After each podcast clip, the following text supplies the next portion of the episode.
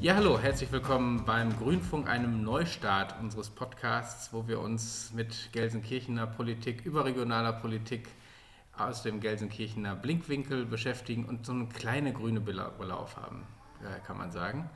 Äh, ich bin Patrick Jedamzig, werde das jetzt sicherlich ein paar Mal machen und äh, habe mir für die erste Folge als Versuchskaninchen sozusagen unsere beiden neuen äh, Sprecher, in, nee, Vorsitzende heißt ihr äh, jetzt inzwischen. Ich kenne genau. das noch als Vorstandssprecherin ähm, eingeladen, die Meltem und den Dennis. Vielleicht möchtet ihr zu euch einmal kurz auch was sagen. Meltem, bitte. Ja, ich bin die Meltem, Meltem Erdogrol, wohne in Bulmke-Hölln in Gelsenkirchen seit einem Jahr und freue mich jetzt auf meine spannende Aufgabe als Kreisvorsitzende gemeinsam mit dem Dennis. Das ist auch meine erste Runde als Kreisvorsitzender. Ich bin der Dennis Navroth. Mich gibt es hier schon relativ lange und ich bin gerade hauptsächlich daran interessiert zu erfahren, ob dich das irritiert, wenn ich dich bei diesen Anmoderationen so interessiert anstarre. bei diesen Anmoderationen habe ich ja einfach aufs Mikro geguckt, dann ist mir das nicht so aufgefallen. Okay, gut. Genau, ihr seid jetzt seit etwas über einem Monat im Amt. Äh, Ende März hat die Wahl stattgefunden mit überzeugenden Ergebnissen, glaube ich, oh, bei ja. euch beiden. Ähm, das heißt, viel ist sozusagen noch im Fluss, ähm, was die Vorstandsarbeit angeht. Aber ich will vielleicht mal, weil wir ja generell auf Politik gucken, ein bisschen größer anfangen. Ähm, die Grünen sind seit anderthalb Jahren in zwei Regierungen, also seit einem Jahr in der Landesregierung, seit anderthalb ungefähr in der Bundesregierung. Und jetzt steht überall in der Zeitung, die Grünen im Sinkflug. Äh, Umfrageergebnisse, Habeck zieht uns runter, eine böse Verschwörung im äh, Wirtschaftsministerium. Treibt euch das um? Bitte also, nach dir. Diese große Sorge habe ich nicht. Es gibt immer Leute, die gegen die Grünen sind. Es gibt immer äh, Menschen, die halt Klimapolitik unmittelbar mit den Grünen verbinden und halt immer große Erwartungen haben.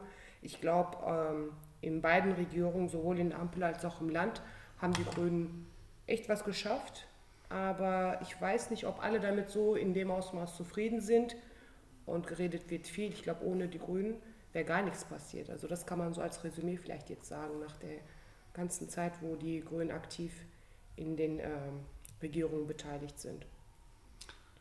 Also ich bin ja Mitglied bei den Grünen geworden zu einer Zeit, da haben ganz viele schlaue Leute gesagt, dass das maximal erreichbare Wählerpotenzial für die Grünen in Deutschland 15 Prozent sei. Also das war irgendwie von irgendwelchen schlauen Politologen äh, zusammengeschätzt und jetzt haben wir äh, anscheinend eine Umfragedelle und liegen immer noch über diesen. Also das ist die Perspektive, aus der ich das sehe. Deswegen, nee, so sonderlich äh, ähm, erschrecken tut mich das nicht, äh, umtreiben tut mich das nicht. Es ärgert mich zum Teil halt, weil man äh, die damit verknüpften Diskussionen halt so total äh, ja, unsachlich, destruktiv sind. Man hat den Eindruck, es müsste eigentlich sehr viel mehr, sehr viel zügiger und sehr rationaler diskutiert werden und wir reden über Quatsch.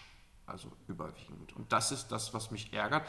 Und unsere Umfrage, werde ich meine, wir sind jetzt in, in zahlreichen Landesregierungen ähm, äh, es wird auch vermutlich über Jahre noch so sein, dass wir für viele Regierungsbildungen einfach unabdingbar sind, weil da die strategischen Optionen für die Partner äh, fehlen. Ähm, das treibt mich nicht um. Mich, mich treibt halt also diese Zeitverschwendung und das ärgert mich richtig. Ja.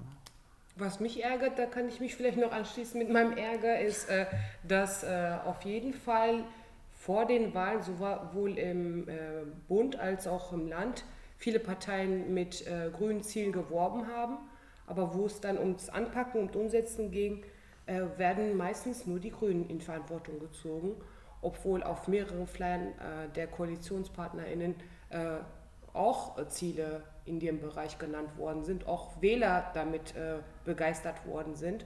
Aber dieser Pflicht kommen äh, die PartnerInnen leider nicht nach. Und das ist etwas, was mich verärgert da, wo es jetzt ankommt, mit anzupacken und mitzugestalten, zieht sich irgendwie jeder raus. Und äh, das kann einfach auch nicht sein. Ja, der Klimakanzler, der äh, in der Regierung, der die Regierung leitet und damit groß geworben hatte, geht mir da so durch den Kopf. Ja, weil Klima, Klimapolitik auch gerade offensichtlich nicht opportun ist. Also ähm, die Leute sind halt von diversen Krisen gebeutelt und verunsichert und ähnliches. Und jetzt kommen ganz viele aus den Löchern heraus und sagen, ach wisst ihr was, wir können es doch eigentlich weiter so machen wie halt die letzten 50, 60, 70 Jahre, weil das ja so toll geklappt hat. Und ähm, und wir haben, also ich, wenn ich jetzt mal, wenn ich jetzt selber so ein äh, Schlawiner wäre, dann würde ich das vielleicht auch gerne sagen wollen, um die Leute für mich einnehmen zu können. Aber äh, wir betrachten Klimapolitik ja, äh, das ist ja kein verhandelbares Ding. Das ist ja etwas, was wir halt anhand von naturwissenschaftlichen Erkenntnissen halt auch verfolgen. Ähm, ja, da sitzen wir jetzt gerade alleine und vielleicht auch ein bisschen in der Defensive, das mag ja. sein, aber. Ja. Dieter Nuhr hat ja letztens gesagt, es wäre demokratiefeindlich, wenn man so auf die Wissenschaft hört. Wir leben in einer Demokratie, wo man alles fast sagen darf, aber ob es dann wirklich so ist, muss man dann nochmal. Ich finde den Gedanken gar nicht so verkehrt, weil den gibt es tatsächlich öfter und den, äh, Sie sagen, also den äh, äußern auch bedeutend klügere Köpfe als Dieter Nuhr immer mal wieder. Nix, ich will jetzt, Entschuldigung, ich wollte jetzt gar nicht Dieter Nuhr diesen, ja doch, wollte ich vielleicht doch. Ähm, also streng genommen, ja, das stimmt. Ähm, ähm, Demokratie äh, vermittelt den Leuten ja äh, das Gefühl, äh, okay, man hat über alles so eine Art Selbstbestimmung halt. Ne? Wir, wir, heben unsere Patschepfötchen und was die Mehrheit dann sagt, ähm, das machen wir dann. Aber in der Praxis ist es ja erstens sowieso nicht so. Das, also es gibt ja wirklich immer so ganz grundlegende Sachen, äh, Stichwort Grundgesetz oder ähnliches, die sind dann halt nicht äh, demokratisch äh, verhandelbar. Und ähm, ich würde da halt auch einfach mal gerne fragen, also Dieter Nur, wenn Dieter Nur und seine Freunde äh, demokratisch beschließen, bei Rot über die Ampel zu gehen, dann können sie das natürlich gerne tun, aber dann halt, äh, dann hat das vielleicht Konsequenzen.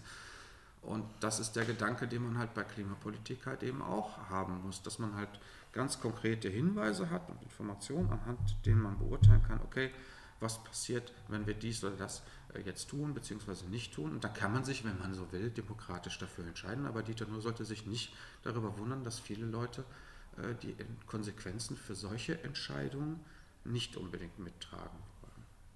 Ja, das Problem ist, dass man die meisten Konsequenzen ja jetzt, also man merkt ja inzwischen durchaus schon Konsequenzen oh des Klimawandels, aber ich glaube, wie drastisch es alles wird, ist so mein Gefühl, kann man noch erahnen, äh, wird aber einen selber dann ja vielleicht auch weniger betreffen ich glaube, wenn man ein 90er-Kind ist, dann wird es einen noch derbe betreffen.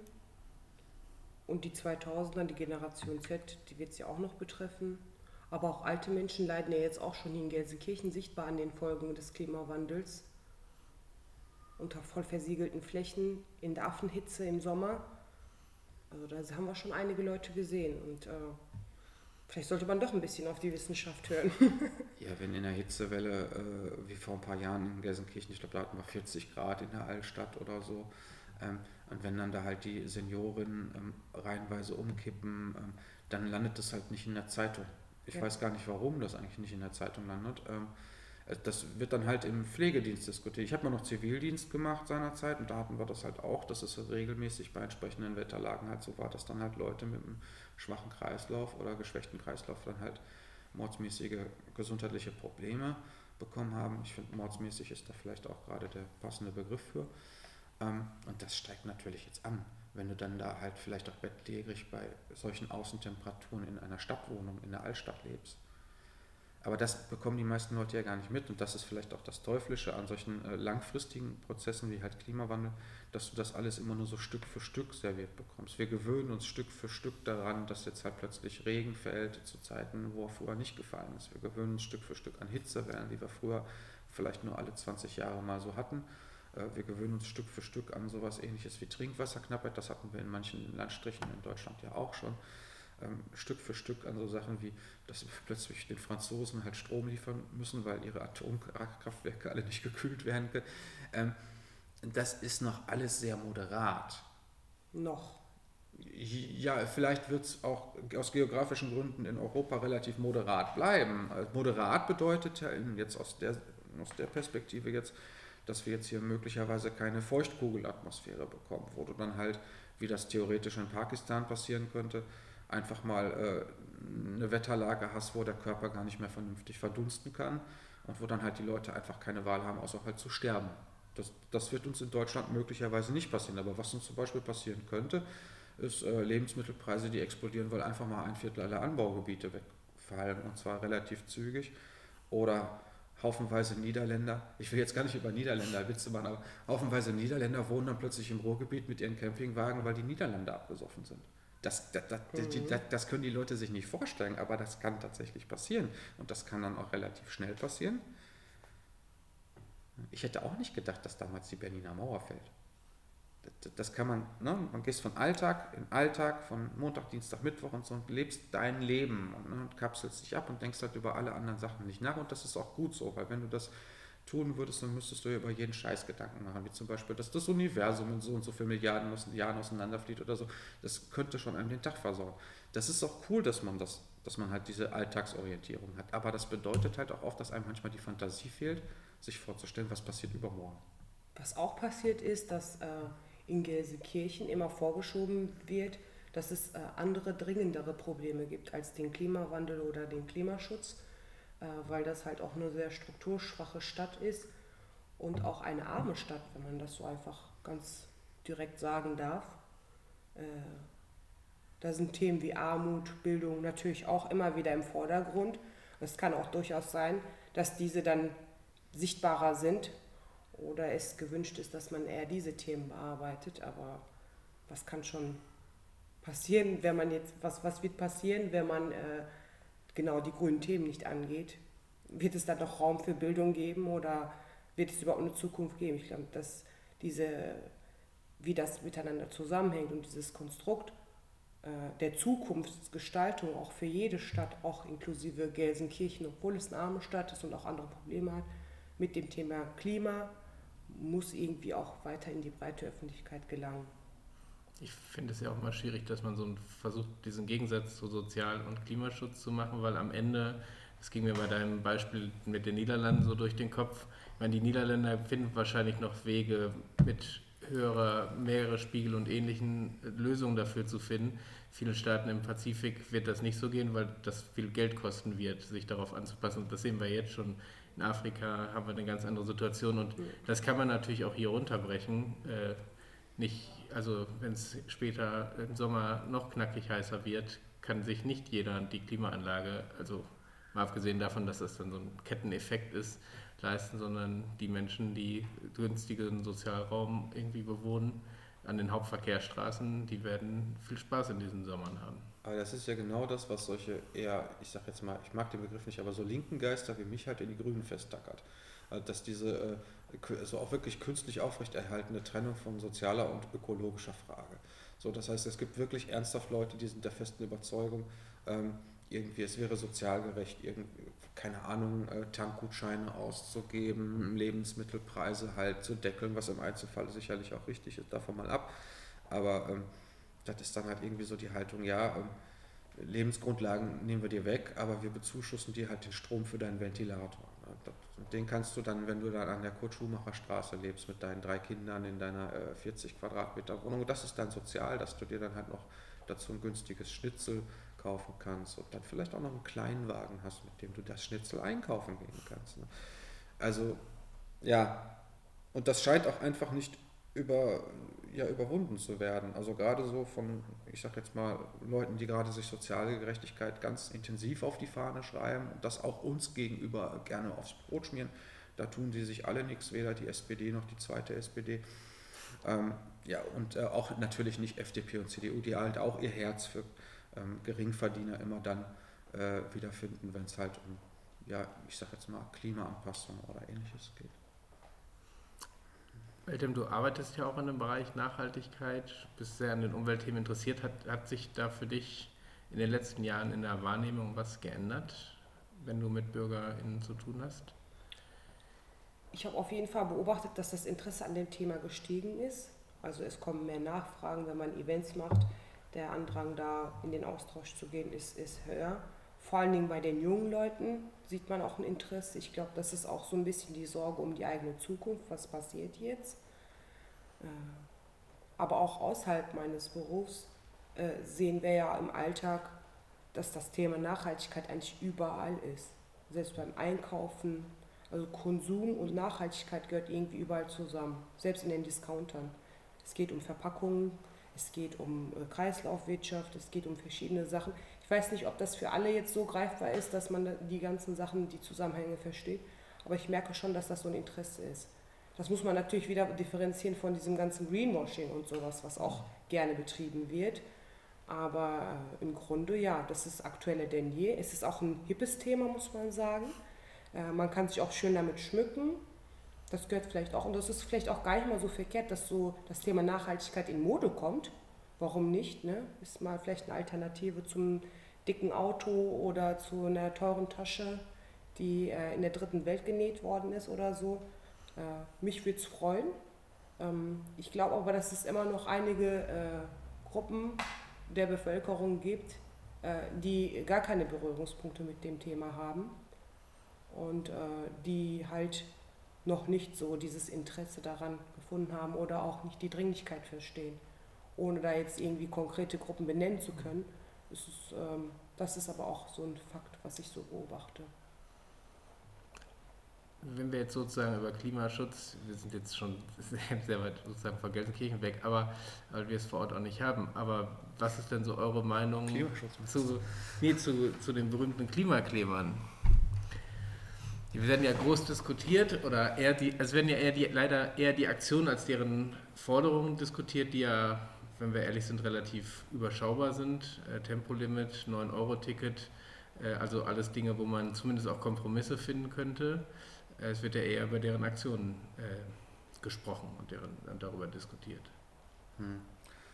Äh, ich habe mich tatsächlich sehr viel damit beschäftigt, ähm, aber ich würde da gerne kurz weiter ausführen. Ich bin ja Science-Fiction-Fan. Das heißt, ich habe sehr viel Science-Fiction gelesen, auch sehr viel, ich sage jetzt mal, realitätsnahe Science-Fiction oder sogenannte harte Science-Fiction. Schönen Gruß an Hans Frei. Ähm, die sich halt auch mit solchen Szenarien beschäftigt. Wie verhalten sich Menschen, wenn sie sich dann halt wirklich vom Klimawandel bedroht fühlen, wenn sie halt glauben, ihre Existenzgrundlagen werden gefährdet, wenn sie halt glauben, sie könnten möglicherweise einen furchtbaren Tod sterben oder sonst irgendwas. Also alles, was man sich da jetzt vorstellen kann und was man halt auch den sogenannten Klimaklebern sicherlich abnehmen kann, dass ihnen das eine subjektive Wirklichkeit ist. Ähm, und all diese Autoren skizzieren dann oft äh, ja, Terrorgruppen also das sind dann halt Leute, die äh, äh, Manager ermorden, Anschläge verüben, Flugzeuge zum Absturz bringen lassen, solche Sachen halt. Und ähm, im Anbetracht der Zeitspanne, die wir ja vermeintlich von diesen sogenannten Kipppunkten äh, noch entfernt sind, finde ich diese Aktionen von diesen Leuten noch äh, überraschend zivilisiert. Es ist, hat alles ein Appellformat noch. Es ist zwar nervig und gar keine Frage, also man bewirft da halt äh, äh, super auf ein Kunstwerk, man klebt sich auf eine Straße, aber letztendlich sind das alles immer noch Aktionen, die Aufmerksamkeit erregen und die halt nicht gezielt gegen irgendetwas, was da halt als schädlich äh, wahrgenommen wird, vorgehen, sondern stattdessen andere Leute aufmerksam machen. Und das würde ich doch erstmal festhalten, dass das etwas ist, was die machen. Es ist immer noch super demokratisch, zivilisiert und friedlich wie Hindu-Kühe. Ähm, das halt zum einen. Das nächste, was man sich halt fragen muss, ist, ab welchem Punkt sind die denn eigentlich so aus der Spur geraten? Denn das sie ja definitiv. Also, ähm, und damit meine ich nicht, äh, dass sie halt den Leuten auf den Keks gehen. Also alle Autofahrerinnen der Welt mögen es mir verzeihen, aber mir ist das jetzt nicht so wichtig, wenn halt Leute halt von Klimaprotestlern äh, zeitweilig auf dem Weg nach sonst wo behindert werden, es sei denn natürlich, es ist ein Rettungswagen.